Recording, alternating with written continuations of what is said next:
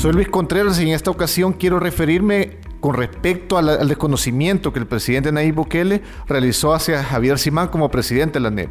Esto es preocupante porque sabemos que la empresa privada necesita dinamizar la economía, llegar a acuerdos con el Ejecutivo y de forma conjunta elaborar medidas a mediano plazo que puedan reactivar de forma focalizada un desconfinamiento que permita a muchas empresas laboral.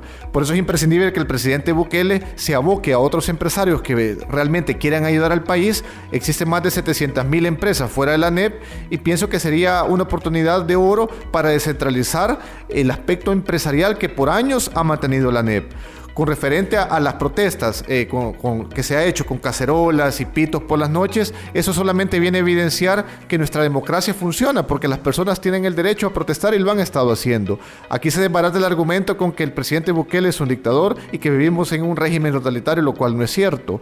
Con respecto a las medidas de desconfinamiento, debemos tratar de replicar lo que están haciendo otros países y ser muy prudentes. Vemos el caso de Chile que ha decretado cuarentena total en Santiago debido a un repunte de casos de COVID-19. España de igual manera tuvo más de 180 casos en un solo día y, después de haber hecho la primera fase del desconfinamiento. Hay que ser muy prudentes. Sabemos que la economía eh, la necesitamos todos como país. Sin embargo, la Organización Mundial de la Salud ha hecho esa, esa aseveración y ese llamado a los países a ser muy cautos de las medidas a tomar y que no exista una nueva ola de contagios en los países que ya tuvieron muchísimos contagios comunitarios eh, en semanas atrás.